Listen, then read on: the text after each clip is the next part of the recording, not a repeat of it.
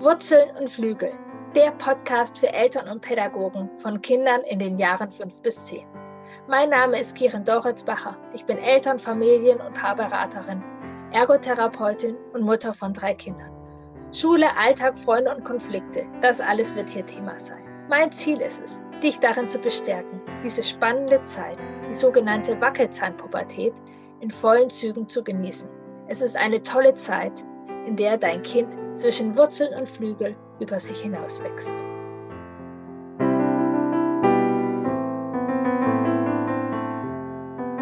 Herzlich willkommen zu dieser Podcast-Folge. Ich freue mich von Herzen, dass du hier reinschaltest, reinhörst. Es geht um ein spannendes Thema, ein Thema, das ich ja aus meinem Beratungsalltag gut kenne. Ja, gerade vielleicht, wenn das erste Kind fünf oder sechs ist, dass sich öfters die Eltern fragen, wo stehen wir eigentlich als Paar? Wie geht es uns als Liebe in unserer Liebesbeziehung? Leben wir diese Beziehung, die uns glücklich macht? Leben wir die Beziehung, die wir unseren Kindern vorleben wollen? Wollen wir so weiter als Paar zusammenleben? Oder sind wir vielleicht an einem Punkt, wo wir uns trennen sollten? Ich habe eine wundervolle Gästin, Silvi, eingeladen. Ich kenne Silvi selber schon eine ganze Weile und ähm, sie ist Mutter von zwei Kindern. Sie ist Psychologin, Psychotherapeutin, ähm, Verhaltenstherapeutin und leitet eine Familienberatungsstelle wir kennen uns tatsächlich schon ganz schön lange und auch als wir vor einigen Jahren in einer Krise waren als Paar, war Silvi die, die mich auch darin bestärkt hatte, nicht in dieser Krise, weil es war eine Krise von außerhalb, da Entscheidungen zu machen. Und ich bin ihr dankbar. Daher freue ich mich, Sie zu dieser Podcast-Folge einzuladen und dir ja Impulse zu geben. Wenn dir ja, diese Impulse gefallen, wenn du das Thema interessant findest, helf mir doch, noch mehr Menschen damit zu erreichen. Vielleicht hast du ja Freunde, Freundinnen, Bekannte, die dieses Thema auch umtreibt. Vielleicht hast du ja mit Freundinnen, Bekannten genau darüber schon gesprochen. Teile gerne den Podcast und oder bewerte diesen Podcast. Umso ja, mehr Bewertungen es da gibt, umso mehr können die Leute lesen und sehen, hey, ist das eine Folge für mich, die mich interessiert? Und der Algorithmus spielt da tatsächlich mit rein. Also freue ich mich von Herzen, wenn du diese Folge teilst und oder bewertest. Um was geht es in dieser Folge? ähm, es geht darum, dass ja, wir euch Impulse geben, in denen du reinfühlen kannst, ähm, wo bin ich gerade in meiner Beziehung? Sind es eher Impulse, ja, geht es uns eher, dass ich gehen möchte oder was können wir machen, ähm, dass wir als Paar zusammenbleiben können? Wenn du diese Podcast-Folge ähm, bis zum Ende hörst, wirst du vielleicht ein bisschen Sicherheit gewinnen können, Impulse bekommen können, ob es für euch eher, ja, ob du gucken möchtest, wie ihr als Paar weitergehen könnt oder welche Schritte du jetzt brauchst oder was gut ist oder was vor allem auch wichtig ist, wenn ihr in die Tendenz geht, dass ihr getrennt Wege weitergeht. Ähm, du wirst wissen, was wichtig ist, damit eure Elternschaft, in der ihr weiter ja verbunden seid, ja möglich ist. Und es wird auch Impulse geben, wenn du sagst, hey, ich möchte an dieser Beziehung weiter ähm, dranbleiben, ich möchte sie verändern, was du dann tun kannst. Ich freue mich, und wünsche dir von Herzen viel Spaß bei dieser tollen Folge. Silvi ist wirklich durch und durch in diesem Thema drin und es ist ein spannendes Gespräch für dich. Ich freue mich sehr, dass du da bist. Eltern werden und so. Ist es eher häufiger oder ist es eher seltener, dass sich da auch was mit der Partnerschaft verändert? Ähm, was ist da deine Erfahrung? aus deinem beruflichen Kontext. Und ja. Mhm. Ähm, ich habe gerade überlegt, ob das eine rhetorische Frage war, weil natürlich ändert sich alles. Ich glaube, ich bin da manchmal ein bisschen radikal, ähm, aber ich finde, das äh, sollte man sich klar machen, dass mit dem Zeitpunkt, wo ein Kind in eine Partnerschaft geboren wird, ist man nie wieder zu zweit. Ne? Und dann völlig egal, ob äh, das Kind fünf oder 20 oder 45 Jahre alt ist, es gehört halt dann zum Leben dazu und es verändert die Art, wie wir denken und wie wir miteinander sind und äh, es ist einfach ein gravierendes, gravierendes und einschneidendes Erlebnis im Leben von Menschen und natürlich auch im Leben von Paaren und das verändert sich ganz, ganz, ganz viel. Und ich glaube, dass prinzipiell eher unterschätzt wird, wie viel sich verändert, als überschätzt. Ja, das ist wirklich auch, also ja, weil sich einfach so viel in uns auch einfach verändert mhm. durch diese Elternschaft. Ähm, genau. Vielleicht magst du selber gerade nochmal, ich habe es vorgestellt, aber wo arbeitest du? Ähm, genau, wie ist so dein berufliches Umfeld und welche Familien oder mit welche Fragestellungen vielleicht kommen auch zu dir? Mhm. Also ich leite eine Familienberatungsstelle. Das ist äh, eine Institution, die ähm, also bei uns von einem freien Träger aus äh, geführt wird.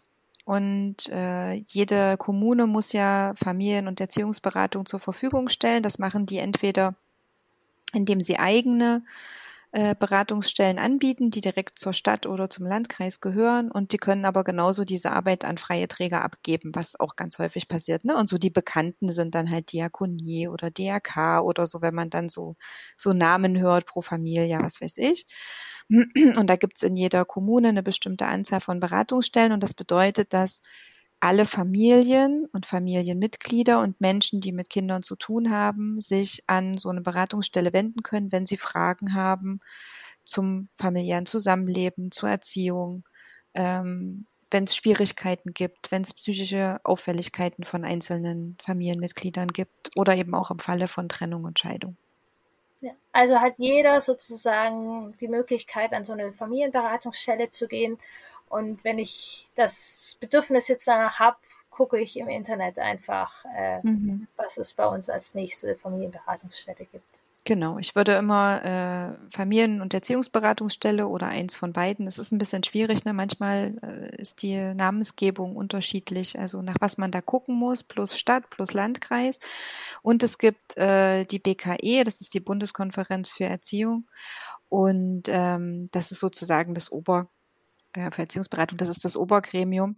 Und da gibt es eine Suchmaschine, wo man gucken kann, was im eigenen Postleitzahlenbereich äh, so da ist. Das wäre dann bke.de und da kann man dort gucken. Super, das kann ich auch nochmal in die Show Notes mit reinpacken. Mhm, genau. Genau, und eben zum Thema Paare. Da kommen dann Eltern ähm, mit welchen Fragestellungen, wenn wir jetzt auf das Thema Paar oder ja, Elternschaft, Paar, Partnerschaft gehen. Mhm. Naja, in der Regel würde ich sagen, kommen sie schon mit Paarkonflikten, wobei es nicht immer der Paarkonflikt ist, der der Anmeldegrund ist. Also es gibt durchaus auch Elternpaare, die melden sich wegen Erziehungsschwierigkeiten an. Und dann wird einfach deutlich, dass die Erziehungsschwierigkeit ganz eng mit einem Paarkonflikt verbunden ist, weil es beispielsweise unterschiedliche Haltungen gibt, was äh, Erziehung angeht, oder weil eben einer sich nicht genug gesehen fühlt in der Partnerschaft und äh, da so Eifersuchtstendenzen dem Kind gegenüber bestehen oder man sich nicht mehr gut, also einfach kein gutes Familienklima ist und das so andere Probleme macht. Ähm, Genau, das sind schon die, die wesentlichen Punkte und wir haben sehr, sehr, sehr, sehr viele Beratungen tatsächlich nach Trennung oder Scheidung. Ne? Also wo Elternpaare zu uns kommen und müssen, weil sie gemeinsam Eltern sind, einen Weg finden, wie sie weiter miteinander klarkommen, solange bis die Kinder 18 sind, mindestens. Ja, okay, spannend, dass sie dann danach sozusagen kommen. Mhm. Findest du das, äh, fragen wir einfach mal, so schlau, dass sie danach kommen oder ähm, naja, die kommen, also die kommen natürlich in der Regel nicht freiwillig, sondern das ist dann ein Stück weit auch entweder gerichtlich angeordnet oder schwer empfohlen, weil ansonsten eine gerichtliche Auseinandersetzung äh, bevorstehen würde.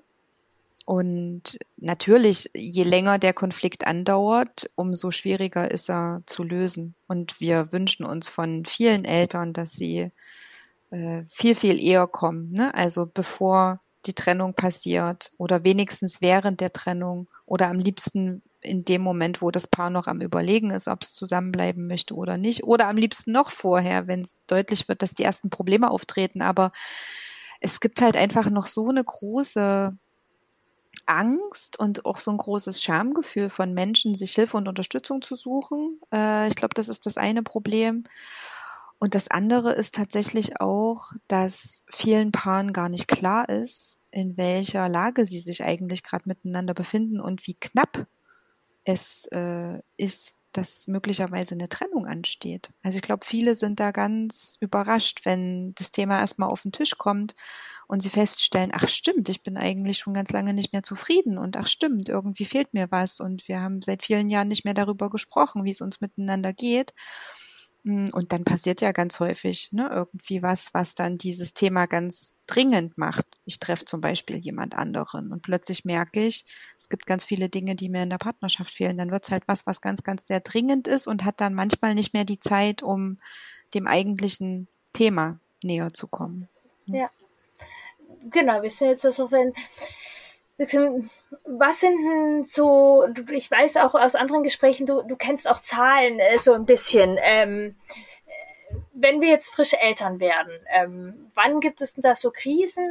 Was lohnt sich da in den Krisen? Heißt es, ich bin unzufrieden, ich trenne mich? Ähm, oder wann sollte ich mich, ja, vielleicht magst du da kurz einmal ein bisschen aus deinem Erfahrungsschatz und deinem Wissen, mhm. ähm, was auch vielleicht eben in die Richtung, was wir auch ganz am Anfang hatten, ja, es verändert sich so viel und es ist sozusagen bis zu einem gewissen Grad auch einfach total normal, dass wir auch in unserer Partnerschaft erstmal Kopf stehen und ähm, ja, mhm. da äh, hast du ja auch bei uns einen Punkt. so, ähm, als es bei uns als, äh, holprig war, du immer gesagt hast, nicht in diesem Jahr bitte, nicht die Entscheidung nach diesem Jahr. Ja, das scheint Eindruck gemacht zu haben. so, ein, so ein einfacher Ratschlag.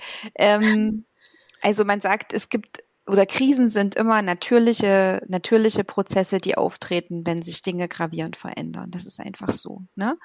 Und äh, wenn ich zum Beispiel umziehe in eine neue Stadt, auch für einen Partner beispielsweise oder wenn ich einen neuen Job beginne oder wenn eben ein Kind in eine Familie geboren wird oder ein weiteres Kind in eine Familie geboren wird, wenn äh, sich unser Umfeld verändert, weil ich ein Haus baue oder also wenn einfach gravierende Dinge passieren, die unser Leben auf den Kopf stellen, dann sind Krisen ein natürlicher Zustand und gar nichts Schlimmes, weil sie quasi das System durchrütteln und neu sortieren. Und danach kann ich mir ne, kann ich einfach gucken, wie will ich jetzt mit dieser neuen Situation umgehen, was ist mir wichtig.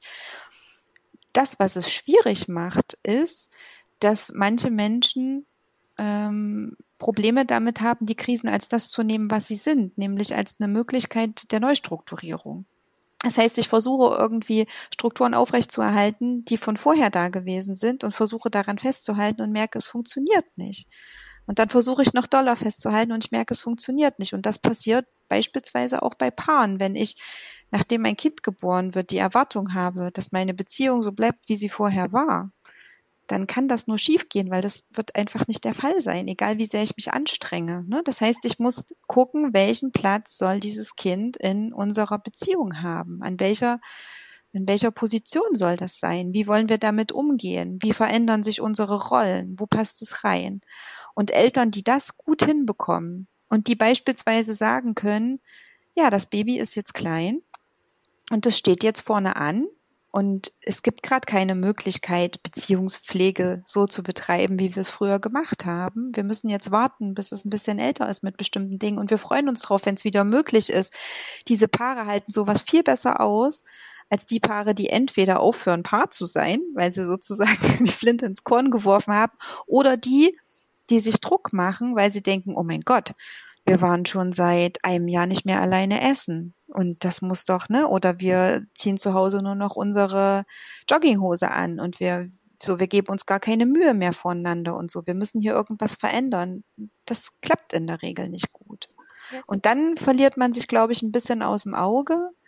Ähm, und dann passiert in der Regel was, was dazu führt, dass ich sehr dolle den Blick auf mich selber lenke. Ne? Ich bin unzufrieden, mir geht's nicht gut, ich brauche was von dir und der andere, also auf den bin ich dann irgendwie sauer, weil der gibt mir das ja ganz anscheinend nicht und ich kann dann nicht mehr so gut und empathisch für den anderen sein? Was braucht denn der eigentlich? Was fehlt denn dem? Und dann hören die Gespräche auf. Also das ist was, was mir ganz extrem auffällt, dass Paare aufhören, miteinander zu sprechen.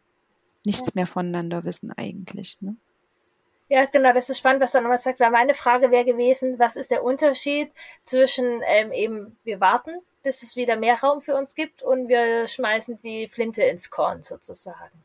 Und das mhm. ist das, was du meinst, wir, wir, bleiben doch in Verbindung, wir bleiben in einem gewissen Grad im Dialog. Wir können vielleicht nicht mehr äh, wochenlang irgendwie auf Hawaii rumhängen oder weiß was ich was oder jeden Abend stundenlang tiefe Gespräche führen, aber wir können kleine Punkte finden, im, in Verbindung zu sein. Ja, und wir sind noch ein Team, ne? Wir arbeiten ja. noch zusammen. Also wir sind beide kaputt und erschöpft und ausgelaugt ja. und wir wollen gerne äh, Urlaub haben und mal eine Nacht durchschlafen und mal ein Essen essen, ohne dass wir gestört werden. Aber wir sind zusammen in diesem Boot.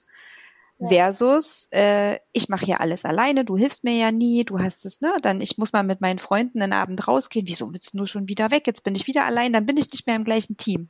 Und das ist in der Regel so der Beginn äh, von dem Kontakt, der verloren geht zueinander. Ja.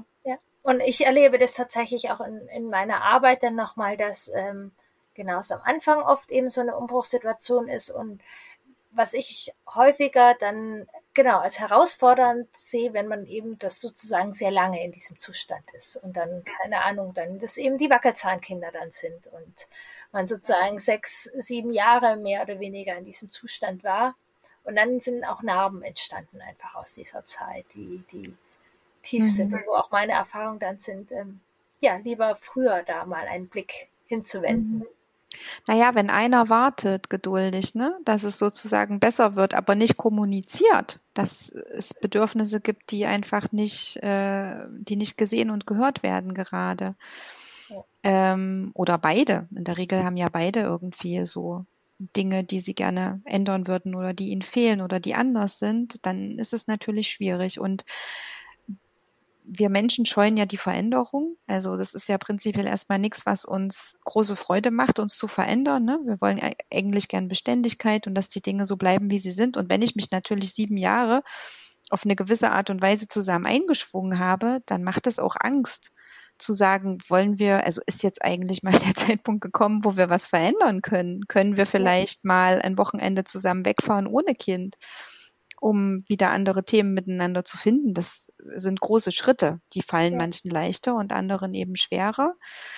Äh, aber ja, da gibt's dann manchmal so Umbruchssituationen später zu anderer Zeit, weil die Kinder älter werden und was anderes brauchen. Ein, ein ganz klassischer Knackpunkt ist auch häufig die Pubertät der Kinder. Ne? Also wenn die wirklich diesen Ablöseprozess starten und sagen, ja, Mama, Papa, ich gehe jetzt mal, guckt, seht zu, wie er klarkommt und äh, die Eltern feststellen, sie haben nichts mehr miteinander zu bereden, keine gemeinsamen Hobbys mehr. Was wollen wir denn machen mit unserer Zeit? Das ist auch ganz häufig so ein Knackpunkt. Also so Entwicklungsphasen unserer Kinder sind auch normal Knackpunkte unserer Eltern, äh, Beziehungen oder wie wir uns da hinmachen. Wenn ich jetzt da bin und zweifle und merke, okay, das ist gerade nicht das, was ich mir so wünsche, was sind denn ja Hinweise, dass es sich vielleicht lohnt, ähm, zu schauen, was brauchen wir, äh, was zu bleiben? Also was sind, sind Hinweise äh, vielleicht auf meiner Gefühlsebene oder auch so nach außen hin oder wenn jemand zu dir in eine Beratung kommt, wo bei dir eher Lämpchen angehen, Richtung bleiben? Also äh, eine Erziehung, äh Quatsch, eine Paarberatung ist immer ergebnisoffen. Das ja. heißt, wenn, wenn Menschen zu mir kommen und sagen, wir stellen uns gerade Fragen oder es ist schwierig, dann, dann treffe ich diese Entscheidung nicht und ich äh, gehe in der Regel auch oder ich ermutige auch die Paare, diese Entscheidung im Moment noch nicht zu treffen, es sei denn, einer ist schon entschieden. Aber häufig ist es ja eine Ambivalenz. Ne? Ähm, ich empfehle immer dann, Gespräche miteinander zu suchen, wenn ich merke, dass äh, ein Gefühl oder ein Zustand ähm, nicht mehr weggeht. Also wenn ich über längere Zeit, über ein paar Wochen, ein paar Tage, ein paar Wochen merke, irgendwie ist ja was. Das ist, fühlt sich nicht mehr gut an. Dann sollte man anfangen, das miteinander zu thematisieren. Da muss ich nicht sofort in die Paarberatung gehen, aber ich muss anfangen, diese Dinge auszusprechen. Jetzt haben natürlich viele Paare total Angst, diese Dinge auszusprechen, weil sie Angst haben, dem anderen damit, äh, wie sagt man, vor den, wie sagt man dazu, den anderen vor den Kopf zu stoßen. Auf ja? die Füße zu treten. Auf die Füße zu treten, ja. genau. Und ja, das wird ganz bestimmt auch passieren, weil natürlich bin ich verletzt, wenn mein Partner oder meine Partnerin zu mir kommt und sagt, du, mir geht's gerade nicht gut mit uns. Aber die Formulierung ist ganz häufig ausschlaggebend, ne? weil ich kann dem anderen vorwerfen, du machst das nicht und deswegen so und so, oder ich kann sagen, mir geht's in unserer Beziehung gerade nicht gut und ich möchte gerade mit dir zusammen gucken, was wir ändern können. Und ich denke, diese Gespräche sollten ganz früh stattfinden. Und wenn ich dann merke als Paar, dass ich gemeinsam, und da geht's erstmal nur um Zuhören, was ist denn eigentlich los? Was ist denn? Was, was, was fehlt dir denn? Was fehlt mir? Wie geht's uns miteinander? Was macht uns traurig? Wonach sehen wir uns? Wie haben wir uns das vorgestellt? Ne? Was sind so Enttäuschungen, die stattgefunden haben? Und wenn ich da als Paar merke, ich komme nicht weiter, die Gespräche drehen sich im Kreis oder wir fangen an zu streiten, dann ist eine Paarberatung immer sinnvoll, weil die helfen kann, die Gespräche besser zu strukturieren und nicht in diese Muster zu rutschen, die ich eben so von zu Hause kenne. Und ich habe so das Gefühl, das Bleiben immer dann, eine Option ist, also eben dann, wenn einer noch nicht entschieden ist, äh, und dann, wenn es noch keine Feindseligkeiten gibt untereinander. Also in dem Moment, wo ich an dem anderen nichts mehr Liebevolles wahrnehmen kann, wo ich keinen Zugang mehr dazu kriege, dass das eine Person ist, mit der ich gerne mal zusammen war, mit der ich mich entschieden habe, ein Kind zu bekommen, ähm, dann ist es sehr, sehr schwierig. Also da kann ich jetzt mich nicht erinnern, dass so eine Paarberatung für, für mich mal erfolgreich äh, verlaufen, verlaufen ist, im Sinne von, das Paar hat danach eine Ebene gefunden, wo die wieder glücklich miteinander waren. Die haben sich möglicherweise entschieden, zusammen zu bleiben aus finanziellen Gründen oder weil sie nicht wussten, wie sie es mit dem Kind regeln sollen oder so. Ne? Aber eine gute Paarbeziehung da nochmal draus zu machen, wenn die, wenn die Gefühle füreinander so schwierig sind, das halte ich eigentlich fast für ausgeschlossen. Ja, also wenn da eine Feindseligkeit ist und so, so dieses Gefühl, also was du vorher beschreibst, dass wir im Dialog sein können, dass es natürlich auch schmerzhaft ist, über gewisse Sachen zu sprechen, aber dass ein Zuhören da möglich ist, dann lohnt sich sozusagen. Mhm. Genau. Paarberatung ist auch ein guter Punkt. Ich weiß jetzt auch, dass es nicht für alle so einfach ist, diesen Schritt in die Paarberatung zu machen. Mhm. Ähm, genau, hast, hast du manchmal vielleicht auch dann nur ein Elternteil? Was sich in dem Bereich Unterstützung sucht, wenn der Partner, die Partnerin äh, nicht mitkommt? Oder? Ja, also das ist ja die einzige Variante, wenn der andere sich verweigert. Ja. Wobei das für mich fast schon naja, eine gute Aussage darüber ist, wie es um die Paarbeziehung bestellt ist. Ne? Weil wenn einer zu Hause sagt, mir geht's nicht gut, ich denke, wir brauchen Hilfe und der andere sagt, aber die will ich dir nicht geben, dann ja. ist die Entscheidung eigentlich schon fast getroffen. Und in der Regel geht's dann nur darum, rauszufinden, ähm, wie kann der Ablöseprozess gut gestaltet werden, was brauche ich noch, um mich gut entscheiden zu können. Ne? Also eine Paarberatung im, in dem Sinne ist es nicht, sondern eher eine Unterstützung in einer persönlichen Krise ähm, und eine Unterstützung dabei, sich, sich äh, bewusst zu werden, dass einer alleine sowas nicht ändern und verändern kann, sondern dass da immer was von beiden Seiten dazugehört. Also das finde ich sehr schwierig. Und es ist ganz oft so, dass einer von beiden nicht gerne da ist. Und das ist total okay. Ne? Und niemand muss nach der ersten Stunde begeistert sein oder äh, die müssen Briefe schicken oder also nee. dann ja. Nee, gar nicht. Und das ist, also es ist okay, skeptisch zu sein und Angst zu haben und so. Aber ich glaube, den Schritt zu gehen, zu sagen, ich bin hier, obwohl ich eigentlich gar nicht so richtig will, der ist total großartig. Und dafür würdige ich die Klienten und Klientinnen ganz ja. sehr, weil ich das gut verstehen kann. Ich war selber noch nie in einer Paarberatung als Klientin und äh, habe Fantasien darüber, wie es mir damit gehen würde, wenn ich diesen Schritt gehen sollte und mein, mein ganzes privates Leben vor jemandem auszubreiten und um Unterstützung für etwas zu bitten, was eigentlich was, ja, was ist, was ganz zu uns gehört. Ne? Das ist einfach sehr, sehr schwierig und das ist okay, wenn die nicht gerne da sind. Aber wenn sie einmal da sind und sich entscheiden können zu bleiben, dann sind es in der Regel gute Prozesse.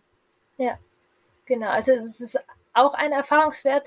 Nichtsdestotrotz ist schon auch mein Erfahrungswert, dass ähm, weil du sprichst ja auch eine persönliche Krise kann ja auch und manchmal, wenn ich einfach sehr in einer persönlichen Krise bin und ich erstmal dafür gucke, dass es mir wieder besser geht, dass ich dann auch nochmal in einer anderen Position bin, dann ist vielleicht mein Partner kann mich nicht unterstützen in dieser Krise, mhm. aber vielleicht finde ich andere Punkte, die mich in dieser Krise unterstützen können und wenn ich dann selber nicht mehr so in der Krise bin, gibt es dann vielleicht wieder Möglichkeiten, ähm, diesen Dialog zu machen, der an der einen Stelle vielleicht nicht möglich war. Mhm. Wenn du in der Lage bist, die Verantwortung dafür zu übernehmen, dass du gerade ne, eine, eine Krise ja. hast und äh, irgendwie gerade nicht auch nicht gut zur Verfügung stehst, dann ist es äh, sicherlich möglich. Was schwierig ist, ist, wenn ich dem anderen die Verantwortung dafür überreiche und sage, hier, guck mal, mir geht's nicht gut, du musst dich verändern. Äh, und dann klappt's natürlich nicht. Ja, genau, aber das ist dann teilweise, also aus meinem Erfahrungswert auch Teil des äh, Beratungsprozesses. Natürlich, sozusagen. klar, genau. Dass ne? wenn jemand alleine kommt, man auch sagen kann, es gibt ja vielleicht auch andere Themen oder einfach erstmal in eine gewisse Kraft zu kommen, um dann vielleicht auch klarer zu sein, für welche Entscheidungsprozesse.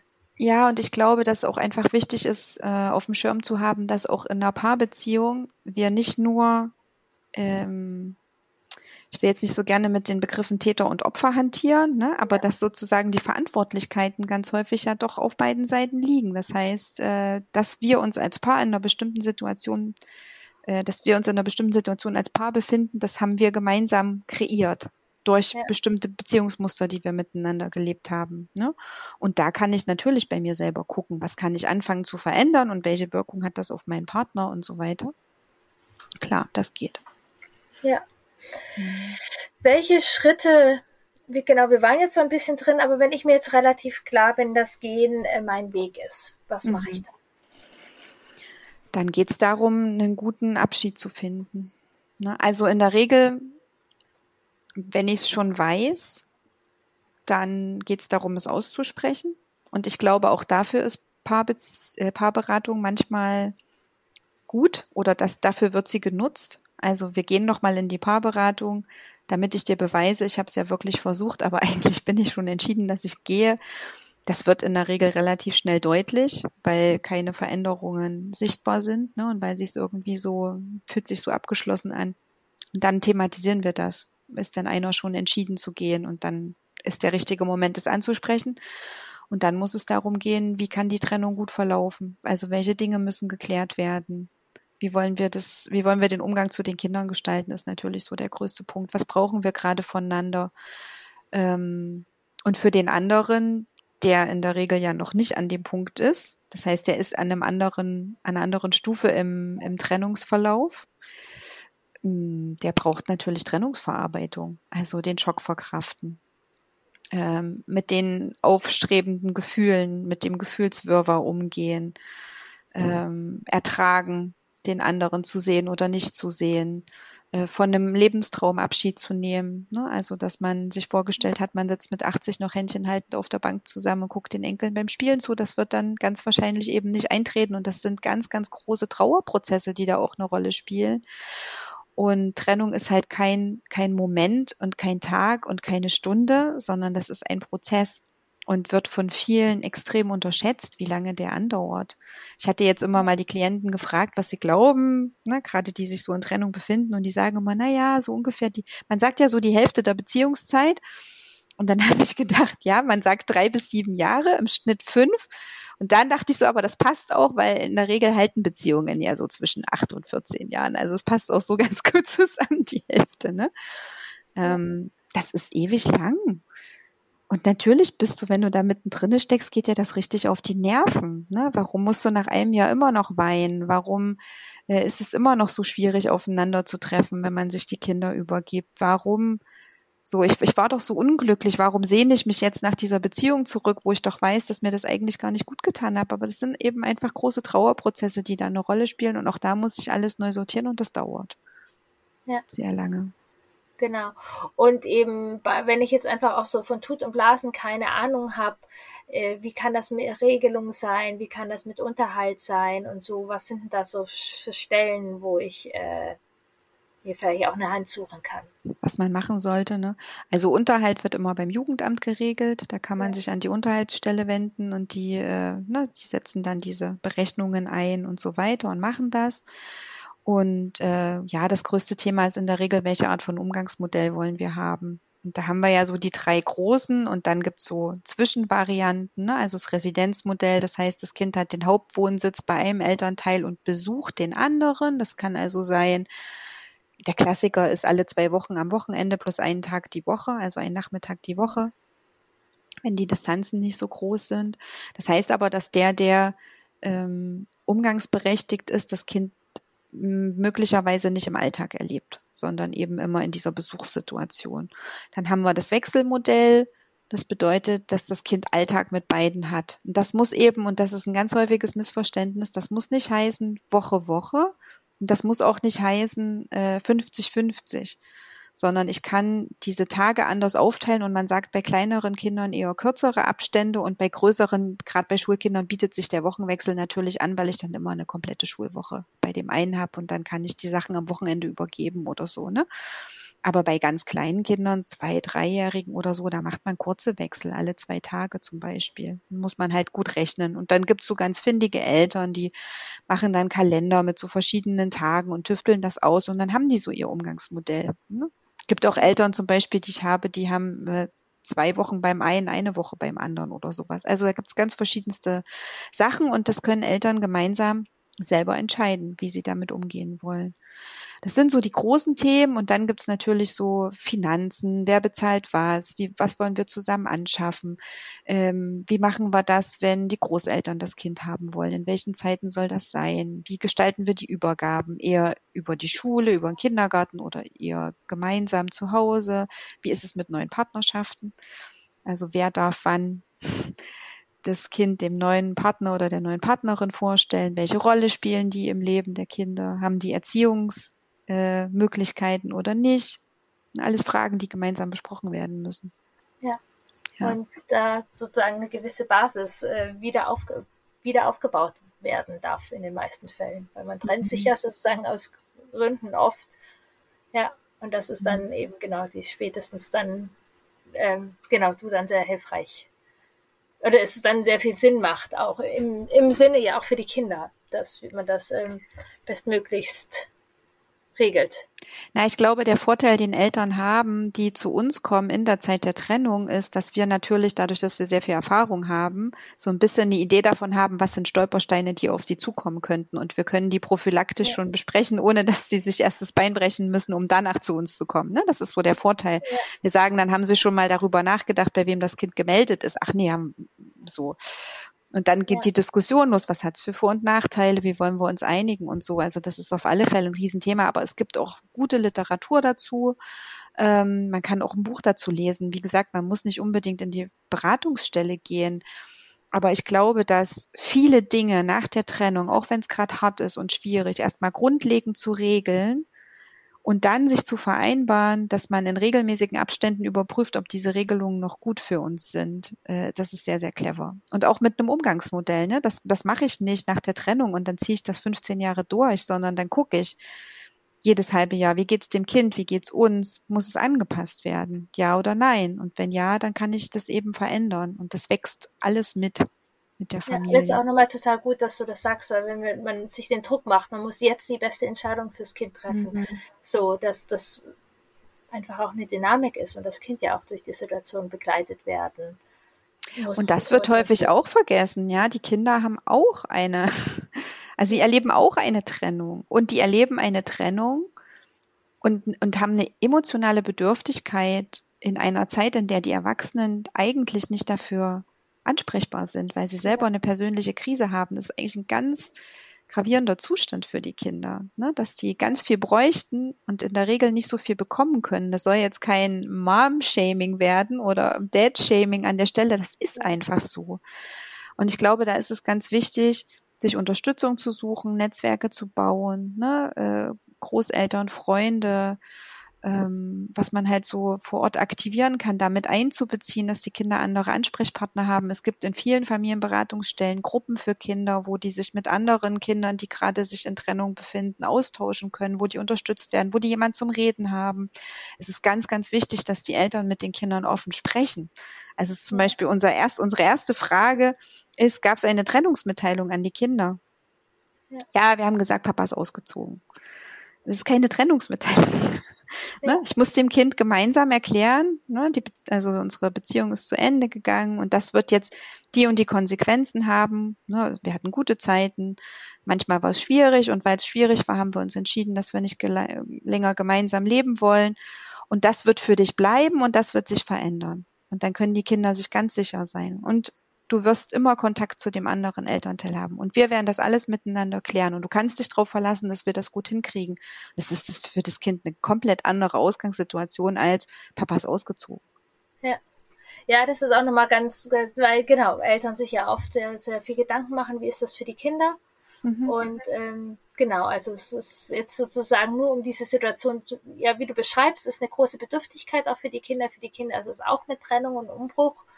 Und gleichzeitig lohnt es sich ja nicht, um das zu vermeiden, in Kinder in einer Beziehung groß werden zu lassen, die halt, was du vorher gemeint hast, die Feindseligkeit, äh, von Feindseligkeit geprägt ist äh, oder auch von Gleichgültigkeit geprägt mhm. ist, weil die Kinder da ja auch sehr feinfühlig sind, was die, die Menschen, die um sie herum leben, wie die fühlen und miteinander sind. Und dass man eben nicht alleine dann, also es ist gut, wenn man nicht alleine in diesem Zustand zuständig ist für die Kinder. Mhm, genau, sich Unterstützung ja. suchen. Ja, und man darf auch nicht vergessen, dass Kinder ja in der eigenen Familie Beziehungskonzepte lernen. Und das ist schon eine Frage, die ich mir stellen sollte. Ne? Was, welche, ja. welche Idee von, von Familie, von Zusammenleben, von Liebe will ich meinem Kind vermitteln? Und äh, eine Zweckehe, ich will das tatsächlich gar nicht bewerten an der Stelle. Ne? Also wenn sich ein Paar, obwohl sozusagen die Beziehungsebene erloschen ist, dazu entschließt, weiter gemeinsam zusammenzuleben, um als Familie weiter das Kind zu versorgen, das ist ein absolut valides Konzept. So kann man auf jeden Fall zusammenleben, aber dann gibt es natürlich eine Absprache darüber und dann ist es eine gemeinsame Entscheidung. Ja, aber in einer unglücklichen Beziehung zu bleiben fürs Kind, ich glaube, das geht in der Regel nicht gut. Ja. Also ich, ich bin ein Trennungskind und ähm, für mich war es gut. Mhm. Bei uns war es tatsächlich, ähm, diese Trennungsmitteilung habe ich nicht bekommen, das war tatsächlich ein bisschen blöd. Ähm, ich habe gemerkt, dass meine Eltern sich plötzlich nicht mehr so viel streiten. und dass die, die, also die haben ab der Scheidung die, die Elternebene hinbekommen, die sie vorher mhm. nicht so gut hinbekommen mhm. haben. Also die haben das als Chance genutzt in vielen mhm. Situationen. Ähm, und für meinen Bruder mag das anders gewesen sein. Aber für mich war das eine gute Entscheidung, weil mhm. sie dann tatsächlich, als das Beziehungsthema nicht mehr das Hauptding war, sie das Elternding ähm, besser hinbekommen haben. Und das, was für die Kinder äh, schwierig ist oder was es denen schwer macht, ist nicht die Tatsache, dass die Elternbeziehung auseinandergegangen ist. Das ist für die Kinder irrelevant, weil was ist der Unterschied, ob die jetzt ein Paar sind oder nicht? Ne? Fürs Kind völlig, völlig irrelevant. Was fürs Kind relevant ist, ist, dass es ab dem Zeitpunkt der Trennung in der Regel nicht mehr die Möglichkeit hat, mit beiden Eltern Zeit zu verbringen. Das heißt, es muss sich immer entscheiden, der eine oder der andere. Ne? Mit wem möchte ich zusammen sein? Und das ist das, was weh tut und was schmerzt, weil ein Kind kann sich nicht entscheiden. Es möchte mit beiden Eltern zusammen sein. Und äh, ich glaube, dass das ganz häufig vernachlässigt wird und dass tatsächlich die Frage dann eben sein muss, wie können wir als Eltern das schaffen, so gut wie möglich im Leben unserer Kinder involviert zu bleiben, beide und dem anderen die Möglichkeit und den Freiraum einräumen, das eben auch zu sein, ohne Ängste zu haben, dass der mir jetzt das Kind entreißen will oder es auf seine Seite ziehen oder so, was da so die typischen Ängste sind, sondern wenn Eltern von Anfang an sagen, das Wichtigste ist, dass unser Kind weiß, dass es immer uns beide zusammen hat dann kann das gut funktionieren. Ne? Dann ist es für die Kinder in der Regel auch ganz gut aushaltbar. Wenn natürlich jetzt einer sagt, so ich ziehe jetzt mit dem Kind 500 Kilometer quer durch Deutschland und du kannst den anderen Elternteil nur noch am Wochenende sehen, alle vier Wochen, dann ist das eine ganz andere Geschichte natürlich. Ja. Und ähm, dann ist sozusagen deine Erfahrung, dass es für das Kind immer hilfreich ist, wenn wir zum Beispiel das hinbekommen, Dinge auch gemeinsam noch zu machen, dass das Kind beide Elternteile hat?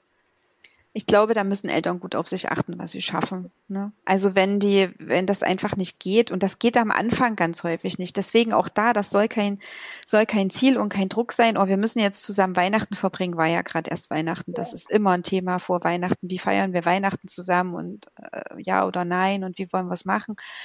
Ähm, und ich rate da ganz schwer davon ab, wenn das was ist, was mich persönlich so sehr stresst und emotional berührt, dass ich dann an Heiligabend da sitze und weine, weil ich über diese äh, verlorene Familie trauere, dann ist dem Kind überhaupt nicht geholfen.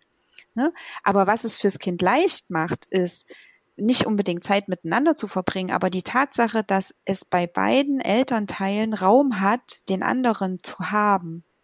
Ja. Also das darf sein. Ich darf zum Vater gehen und darf dort sagen, ich habe bei Mama äh, weiß ich nicht, wir waren im Zoo und das war ein super Tag und Papa sagt, oh, das freut mich, dass du so einen Spaß hattest, zeig doch mal ein Foto. Ne? Ja. Das ist was anderes, als wenn ich sage, ich war bei Mama und wir waren im Zoo und Papa rollt mit den Augen und sagt, aha. Ja. So, dann hat das, hat das keinen Platz. Ne? Oder wenn ich, ich habe zum Beispiel viele, viele Eltern in Beratung, äh, da dürfen die Kinder in der, in der Umgangswoche beim anderen nicht telefonieren. Weil, na, die Begründung ist, das tut dem Kind nicht gut. Das glaube ich nicht, dass das daran liegt, sondern der andere hält es nicht gut aus. Und weil der das nicht gut aushält, tut es dem Kind nicht gut. ja? ja? aber bei Eltern, wo das gut funktioniert und die einfach sagen können, oh, du vermisst die Mama, das ist aber schade, komm, wir rufen die mal an, lass uns das mal zusammen machen, komm, wir sagen mal Hallo, oh, komm, wir schicken der mal ein Foto, wir haben gerade Plätzchen gebacken, da freut die sich.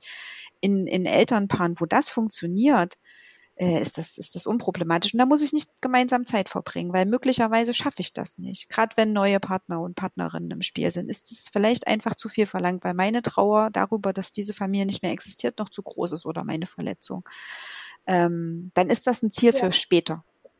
Ja, und oder auch, ähm, was du ja auch vorher gemeint hast, bei der Trennungsmitteilung, also auch eine gewisse Klarheit gibt ja auch manchmal Sicherheit. Mhm. So, also tatsächlich bringe ich da auch mal eigene Erfahrungen mit, dass das nicht immer für mich das Beste und das Ziel war, die eben gemeinsam um mich herum zu haben. Mhm. Ähm, so und genau das, was du eben sagst, und das äh, ist ja sozusagen auch schon in der Beziehung, auch wenn es wankelt, einfach ganz wichtig ist, dass ähm, wir die Kinder da nicht als Instrument nehmen oder die nicht unser Sparing-Partner sind für Unzufriedenheiten mhm. und den, mhm. den anderen schlecht zu machen oder die Augen zu verrollen. Naja, ähm. ganz oft sind es einfach Ängste. Ne? Also ich kann ja. das schon, kann das schon gut nachvollziehen. Die Angst, dass das Kind einen als Bindungsperson ablehnt und sich für den anderen zu entscheiden, weil da diese komische, das Kind würde sich entscheiden, Idee irgendwie dahinter steht und diese Konkurrenz eintritt. Äh, ich weiß nicht, ob das ein gesellschaftliches Thema ist oder wo das genau herkommt, aber das spielt bei ganz vielen eine Rolle und also gibt man sich halt so dolle Mühe. Ne? Und wenn dann, äh, also gerade in so Situationen, wenn so Umgangsverweigerungen auch eintreten, weil beispielsweise einer nicht mehr in der Wohnung lebt, in der man all die Jahre gemeinsam gelebt hat und deswegen ist es fürs Kind schwierig, in der neuen Wohnung anzukommen, weil es eine andere Umgebung ist und vielleicht deswegen der Umgang verweigert wird. Dann beginnt zwangsläufig dieses und du hast dem Kind eingeredet und deswegen willst nicht mehr, ne? Und dann kriegt man so einen Hals aufeinander und dann gibt es Streit und dann ist es schwierig und dann sitzt man nicht mehr im gleichen Boot. Und ich glaube, was viele Paare vernachlässigen, die sich trennen, ist, dass sie die Themen, die zur Trennung geführt haben, die nehmen sie genauso mit in die Elternebene. Die sind danach überhaupt nicht gelöst. Nur haben mich jetzt noch weniger Möglichkeiten, um damit umzugehen, weil ich eben kein Paar mehr bin. Eigentlich ist es noch viel schwieriger. Tatsächlich, als ich schwanger geworden bin das erste Mal, habe ich gesagt, also jetzt habe ich ihn an der Backe mein Leben lang. Egal, ob ich mich trenne oder nicht. Ja, richtig. Jetzt muss ich genau mit dem allen, ähm, was ich auch nicht easy peasy finde, umgehen, weil selbst wenn wir Worst Case sind, das Kind äh, nicht länger lebt wie wir, dass wir Elternschaft von diesem Kind eingegangen sind, das ist, äh, ja. ja. Das ist eine echt krasse Entscheidung. Was keine, keine Scheidung und nichts rückgängig machen kann, so, sondern das, mhm. ja. Ich kann mich auch erinnern, als ich damals schwanger war. Wir haben ja geheiratet, als ich schwanger war und äh, und die Freunde, wir waren noch recht jung, so für unsere, also für, fürs Heiraten waren wir die ersten, glaube ich. Und die waren völlig entsetzt und wir haben es gar nicht verstanden, weil wir dachten, was denn? Wir kriegen jetzt ein Kind zusammen. Ich meine, dieses Papier, das unterschreibst du und das machst du wieder rückgängig, wenn es halt irgendwie nicht so gut läuft. Aber das mit dem Kind, das ist jetzt einfach mal eine Situation, die können wir nicht mehr so einfach ändern. Ne? Ja, es ging uns genauso. Wir haben auch, ich habe mit sehr dickem Bauch geheiratet. Mhm, ja. ja. ja, ich glaube, das ist tatsächlich äh, vielen weiß ich nicht, ob sie nicht so bewusst ist oder ob sie es verdrängen oder so. Aber ich glaube, das ist eben auch ein Grund, warum ich sage, passt gut auf eure Paarbeziehung auf. Und wenn ihr merkt, es geht nicht mehr zusammen, dann ist es völlig legitim zu sagen, wir wollen getrennte Wege gehen, weil wir uns was anderes vorgestellt haben mit unserem Leben. Aber an welchem Punkt ich diese Entscheidung treffe, spielt eine große Rolle. Ne, weil wenn ich zu lange gewartet habe und wenn einfach zwischen uns so viel kaputt gegangen ist, dann wird alles andere unwesentlich schwerer danach. Nee, wesentlich ja. schwerer. ja, wesentlich schwerer. Und einfach, also es ist mein Erfahrungswert mit den Paaren, wo ich arbeite, sind einfach Verletzungen. Also mhm. wenn man eben sechs Jahre, sieben Jahre sich nicht sieht, ähm, Elternschaft herausfordert ähm, mhm. ohne Ende, dass dann einfach Wunden sind, um die man sich kümmern sollte oder auch nicht. Und ähm, ja, dass das dann ganz schön fordert und dass man da. Ja, kennst du die, äh, kennst du die schöne Studie aus dem Gottman Institute in Seattle, was Paare anders machen, die glücklich zusammenleben? Nee, äh, weiß ich äh, nicht ad hoc jetzt gerade. Also, na, Gottman ist ja, ein, also der forscht ja. ja ganz viel über so Beziehungen und Paare und der hat ja Paare in so, so Labore quasi eingesperrt, also die haben dort zusammen gelebt und der hat die dabei gefilmt und der hat einfach geguckt, was machen halt Paare, die äh, glücklich miteinander sind, anders als Paare, die nicht glücklich miteinander sind und ähm, hat rausgefunden, dass die Unterschiede eigentlich gar nicht so groß sind, so wie die miteinander umgehen und die streiten sich auch, die Paare, die glücklich miteinander sind, aber der Unterschied ist, dass es denen gelingt, danach die Dinge zu reparieren. Das ist jetzt ein sehr technischer Begriff, aber ja. es gibt eine Verletzung, es gibt einen Angriff, es gibt einen Streit, es gibt böse Worte oder, ne, also man, man tut sich weh und danach gibt's einen, einen Akt des Wiedergutmachens. Ein Akt der Reparatur, ne, in dem ich mich liebevoll zuwende, in dem ich meinen eigenen Anteil erkenne, mich entschuldige, den anderen in den Arm nehme oder was auch immer. Und bei Paaren, wo es nicht gut läuft, passiert das nicht.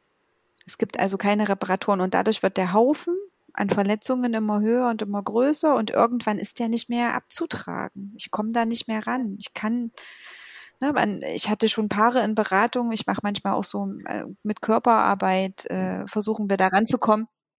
Die stehen sich auf zwei Meter Entfernung gegenüber und kriegen Ekelgefühle oder haben das Gefühl, ne, sie, sie, sie, sie, sie fühlen sich, als ob sie gleich ersticken oder sowas. Das sind einfach so krasse körperliche Marker an der Stelle, die schon sagen, hier ist zu viel passiert. Und das ist dann für kein Kind auch schön, dazwischen zu sein. Nee.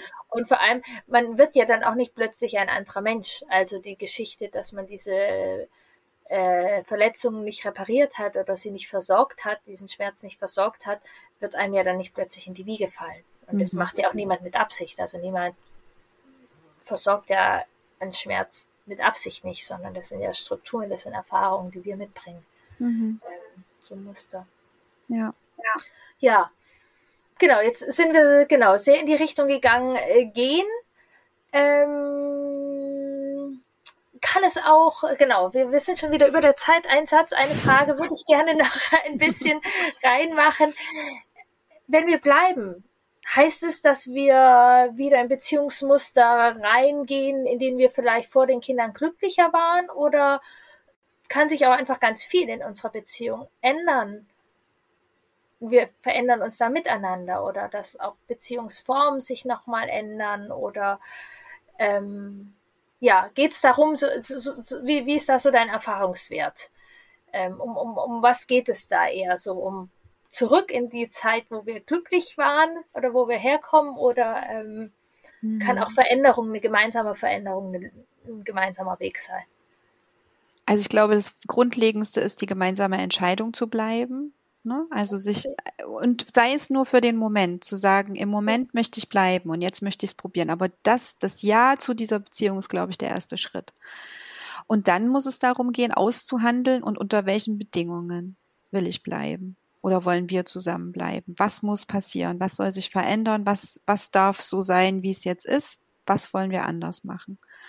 Und das ist für mich äh, immer wieder ein Aushandlungsprozess. Und auch da, ähnlich wie wir vorhin gesagt haben, auch so ein Umgangsmodell lege ich nicht fest und dann läuft es 15 Jahre. So ist es in Beziehungen auch.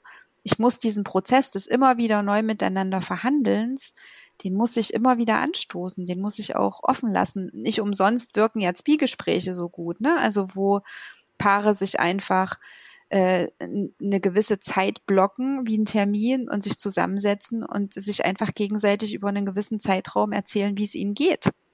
weil ich dann eben weiß, wo steht der andere gerade, was wünscht er sich, was braucht er. Und das kann sein, dass wir unser Beziehungsmodell überdenken. Das kann sein, dass wir uns von Vorstellungen lösen, die wir vielleicht einfach mitgenommen haben, wie Familie funktioniert. Ne? Also muss ich als Ehepaar zusammenleben? Ist denn das notwendig? Oder gibt es auch andere Modelle? Ne? Wie, wie wollen wir das handhaben? Und ich glaube, Paare, die in der Lage sind, sozusagen abzugleichen, was will ich vom Leben, was will ich vom anderen und was brauche ich, die haben eine ganz gute Chance, dass sie äh, was finden, wo sie gemeinsam eine Basis haben, mit der sie beide gut umgehen können. Wenn ich dann an dem Aushandlungsprozess feststelle, okay, das geht für mich nicht zusammen, weil ich habe eine ganz andere Vorstellung von Beziehung, von Altwerden, dann bin ich natürlich wieder an dem Punkt, wo ich mich fragen muss, und ist das eben ein Weg, den wir noch weiter miteinander gehen können? Ne? Und ich äh, ist ein bisschen abgedroschen, weil es, glaube ich, mittlerweile auch einfach zu viel so benutzt wird. Aber ich glaube schon, eine Beziehung ist dann gut, wenn ich jeden Tag mir die Frage stelle, ob ich diese Beziehung führen will und sie mit Ja beantworte. Und wenn ich nicht das Gefühl habe, ich komme hier nicht raus, ich sitze hier fest, ich habe nicht die finanziellen Möglichkeiten, mich zu lösen, oder ich kriege Stress mit meinen Eltern, wenn ich mich trenne, oder äh, wie gesagt, den Kindern geht's nicht gut und deswegen bleibe ich. Also wenn ich das Gefühl habe, äh, jemand anders entscheidet darüber, ob ich in dieser Beziehung bleiben möchte oder nicht, dann wird es nicht gut ausgehen. Es muss immer eine persönliche Entscheidung sein. Und dann kann es gut werden, auch in Zeiten von Krisen, weil dann kann ich sagen, jetzt ist gerade richtig blöd, aber ich entscheide mich jeden Tag, dass ich hier weiter dabei bin, weil ich glaube, es wird gut werden, wenn wir einmal hier durch sind. Ja.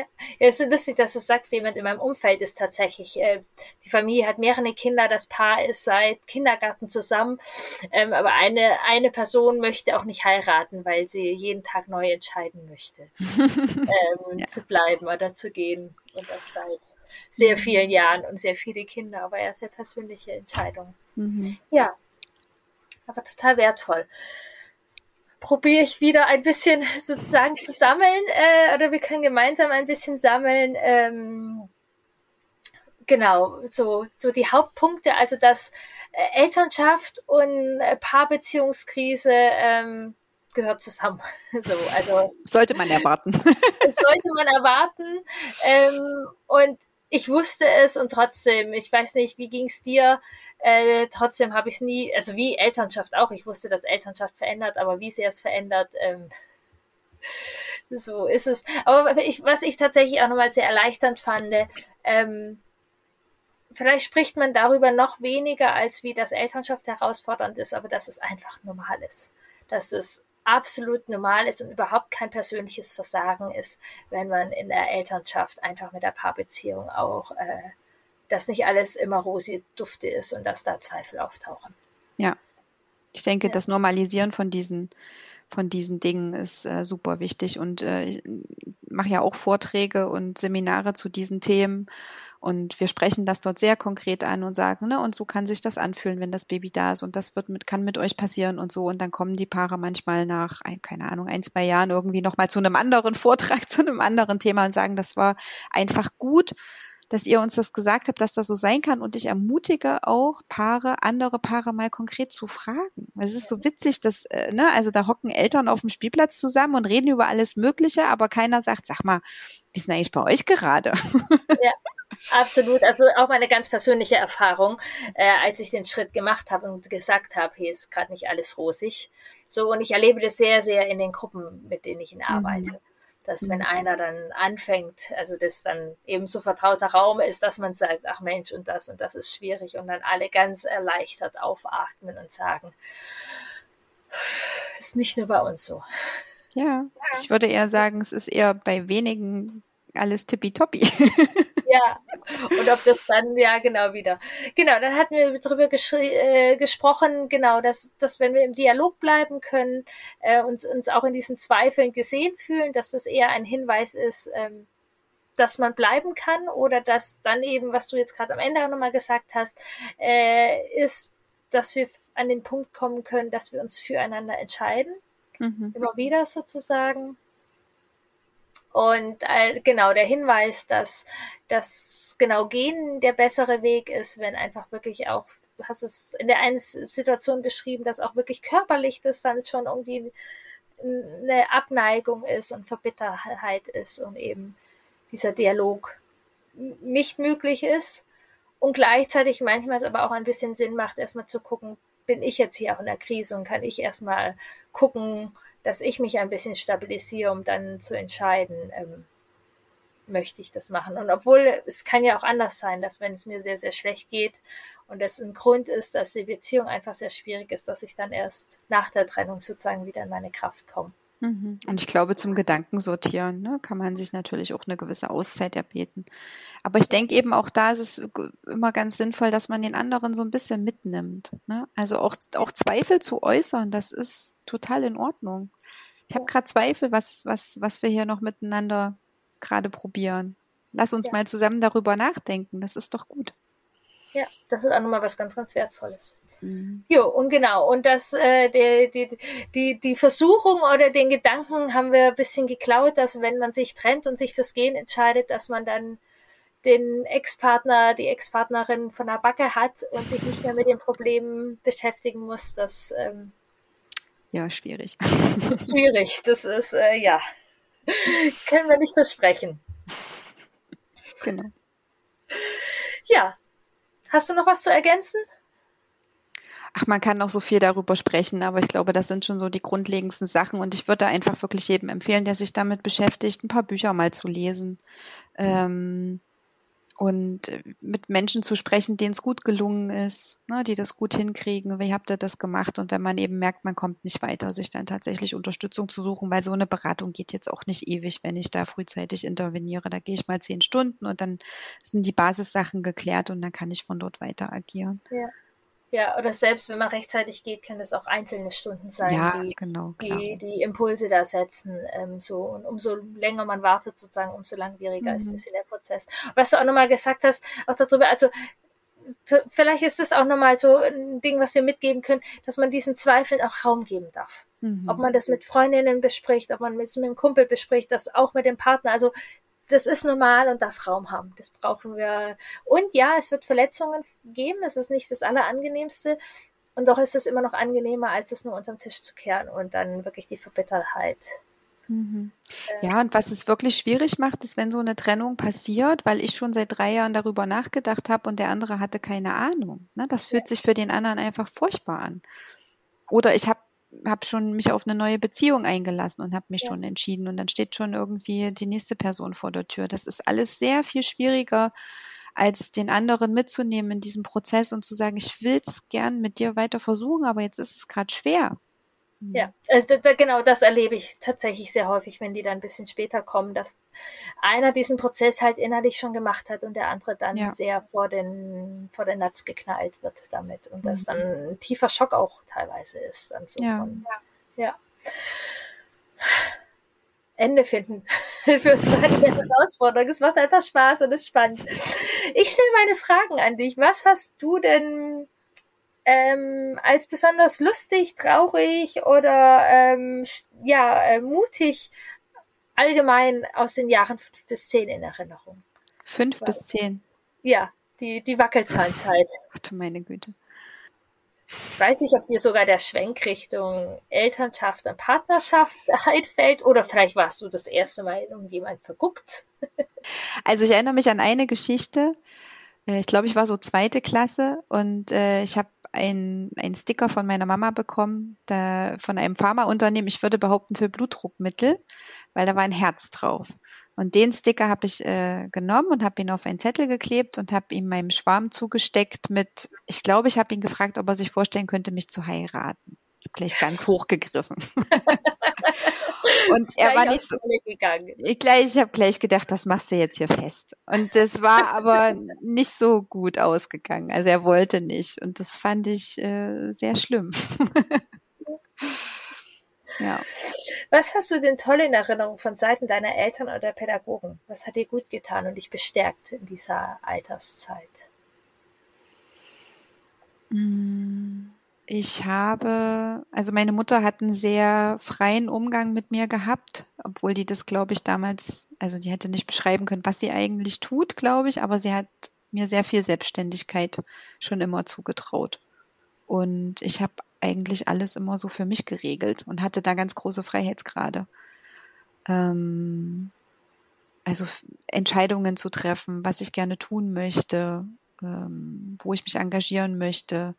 Auch selber zum Beispiel die Erfahrung zu machen, dass es zu viel ist, ne, weil ich irgendwie in, keine Ahnung, fünf AGs war und dann jeden Tag unterwegs und dann gemerkt habe, boah, ich bin total kaputt, ich kann nicht mehr und mich dann auch zu entscheiden, wieder aufzuhören. Äh, mich zu entscheiden, nicht fürs Instrument zu üben, was ich eigentlich lernen wollte und dann immer jede Woche Angst zu haben, dass ich es nicht kann. Und so, also da war einfach viel, viel Vertrauen und viel Selbstständigkeit und das hat mir, glaube ich, gut gefallen und gut getan. Wie schön, also Raum, Raum für eigene Entscheidungen einfach gehabt mhm. zu haben. Mhm. Ja, ich danke dir sehr für dieses Dankeschön. tolle, schöne Gespräch und die wertvolle Information. Dir auch. Ja, ich freue mich von Herzen, dass du dir ja für diese Folge Raum gegeben hast, ähm, Zeit genommen hast. Ich finde tatsächlich dieses Thema Partnerschaft unglaublich wichtig. Wir wollen unsere Kinder bedürfnisorientiert ins Leben begleiten. Doch eine Basis davon ist, es darf eine Säule auch unserer Elternschaft sein. Was ist eigentlich mit unserer Partnerschaft? Welche Qualität hat unsere Paarbeziehung? Und ja, auch Konflikte von den Kindern macht es nicht immer leichter oder Konflikte mit den Kindern macht es nicht immer leichter, wie wir als Paar miteinander umgehen oder wenn wir als Paar auch unterschiedlich mit Konflikten umgehen. Ich mag dich heute nochmal einladen oder dir, ähm, genau, mein Workbook habe ich, ähm, dass du für null Cent bekommen kannst in vier Schritten äh, Konflikte in Verbindung lösen. Ich habe es gerade neu ähm, bearbeitet, aktualisiert. Ähm, trag dich doch ein, du bekommst es für 0 Cent zugesendet und bekommst du und vielleicht auch dein Partner oder deine Partnerin wertvolle Impulse und ihr könnt gemeinsam nochmal schauen, wie könnt ihr in der Situation umgehen. Wenn euer Kind äh, euch gar nicht mehr zuhört, ihr das Gefühl habt, ihr erreicht es nicht mehr und die Konflikte verschärfen sich. Lad ihr gern das Workbook runter ich freue mich, dass du diese Folge angehört hast und ähm, ich freue mich ganz besonders. Ganz bald wird der Podcast ja auch ein Jahr alt. Ich bin gerade schon kräftig am Plan. Es wird einen wundervollen Podcast-Geburtstag geben, denn es macht mir so viel Freude und ja, es wird besondere Folgen geben, es wird besondere Aktionen geben. Bleibt dran. Es wird spannend und toll.